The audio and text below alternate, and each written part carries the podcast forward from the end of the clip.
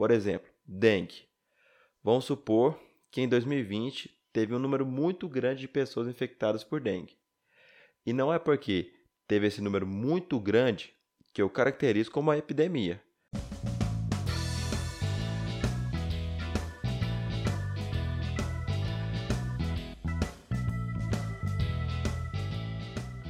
Fala galera, meu nome é João Pedro Santos.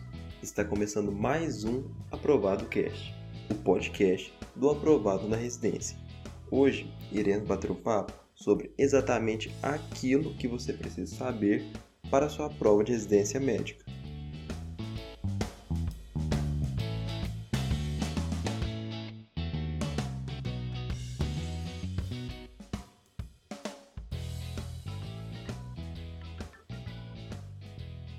E o episódio de hoje é sobre um tema que com certeza vai cair na sua prova de residência ou da faculdade mesmo, por causa da situação que estamos vivendo hoje de pandemia.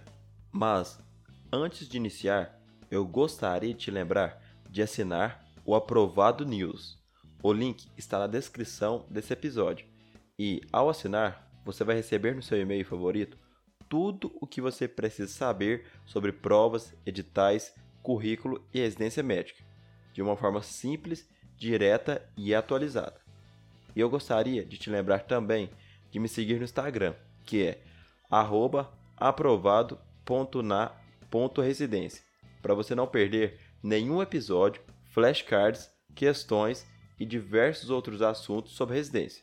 E também me seguir aqui na plataforma que você está me ouvindo agora, e se estiver gostando dos conteúdos, compartilhe com os amigos. E agora, eu vou dividir esse episódio em dois pontos. O primeiro é sobre a diferença entre epidemia e endemia. E o segundo ponto sobre os tipos de epidemia. Inicialmente, eu já queria te explicar um conceito que muita gente confunde, que são as definições sobre epidemia e endemia. Porque, para eu classificar determinada doença, eu não dependo apenas do número de casos. Por exemplo, dengue. Vamos supor que em 2020 teve um número muito grande de pessoas infectadas por dengue. E não é porque teve esse número muito grande que eu caracterizo como uma epidemia, porque antes eu preciso analisar o padrão esperado daquela doença. E é aqui que vem o pulo do gato. Porque, voltando ao exemplo da dengue, e é só um exemplo, viu? Vamos supor que determinada cidade teve 100 mil casos confirmados.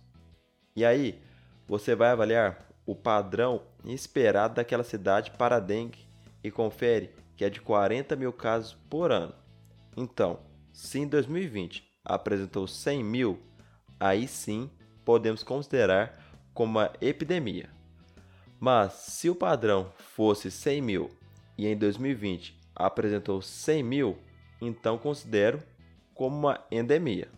Mas calma, que eu vou te explicar melhor ainda. Como que você vai descobrir esse padrão? Você vai simplesmente pegar o número de casos do ano passado e comparar? Não, não é dessa forma. É o seguinte: você vai utilizar o diagrama de controle. Diagrama de controle. Anota aí, porque às vezes pergunta qual ferramenta teremos que utilizar. Mas beleza. E aí, como que você vai montar esse diagrama? E é da seguinte forma: você vai analisar os 10 anos anteriores de determinada doença, mês a mês, e depois calcular a média para saber qual a incidência naquele mês. Pera, vou te dar um exemplo. Vamos supor sobre o coronavírus. Eu vou pegar a incidência do corona nos últimos 10 anos, mês a mês. E aí eu peguei e vi que em maio de 2010 teve X casos. Em maio de 2011 teve Y casos. E aí por diante. E aí peguei, somei tudo e deu o valor de 20 mil. E aí eu vou calcular a média naquele mês. E se eu peguei por 10 anos, para fazer a média, eu divido por 10. E aí eu vou descobrir a incidência de coronavírus no mês de maio. E aí eu vou fazer isso para todos os meses para ficar igual na capa do episódio. E aí, depois disso, entra um ponto muito importante. Porque vamos supor que você fez a média de determinada doença e encontra o resultado de 100 casos. E aí, se tiver 101 casos, já considera uma epidemia? Não, porque para montar o diagrama de controle, você pega a média contando com o desvio padrão, que é 1,96. Então é 1,96 para cima e 1,96 para baixo. Para aí eu criar o diagrama de controle. E com isso, agora eu sei qual é a minha curva endêmica. Porque os valores que estão dentro da minha curva eu considero como uma endemia. E os valores que saem dela, que ultrapassam o limite superior endêmico, eu já considero como uma epidemia. Entendeu agora? Porque eu havia dito que o conceito não era apenas sobre a quantidade de casos, mas sim sobre o padrão esperado. Entendeu? E agora, eu quero te explicar sobre os dois tipos de velocidade de epidemia.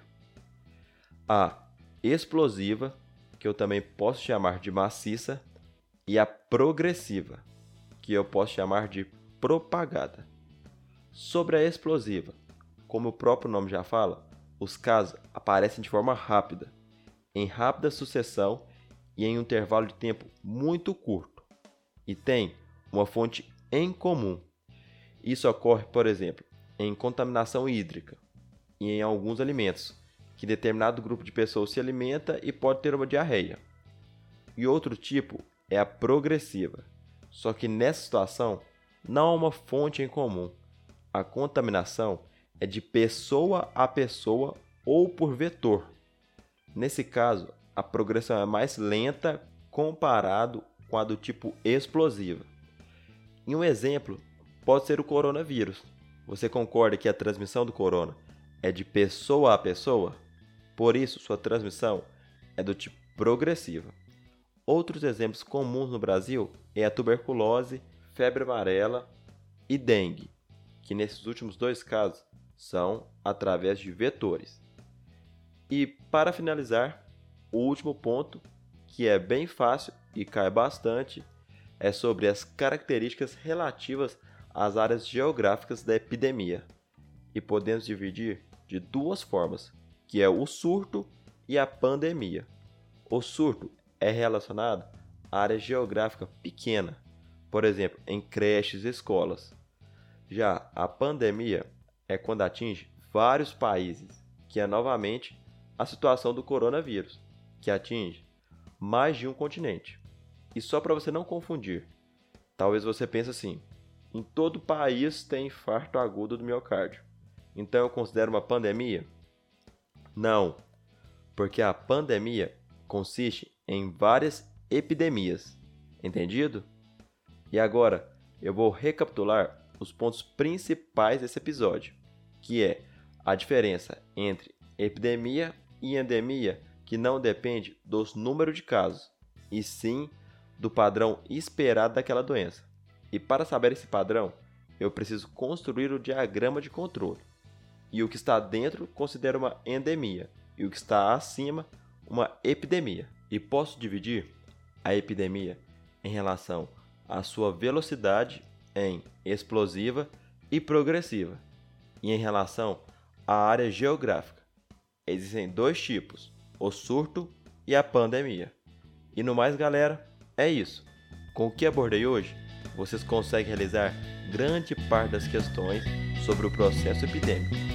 Obrigado por ter me ouvido, compartilhe com os amigos e até a próxima semana. Valeu!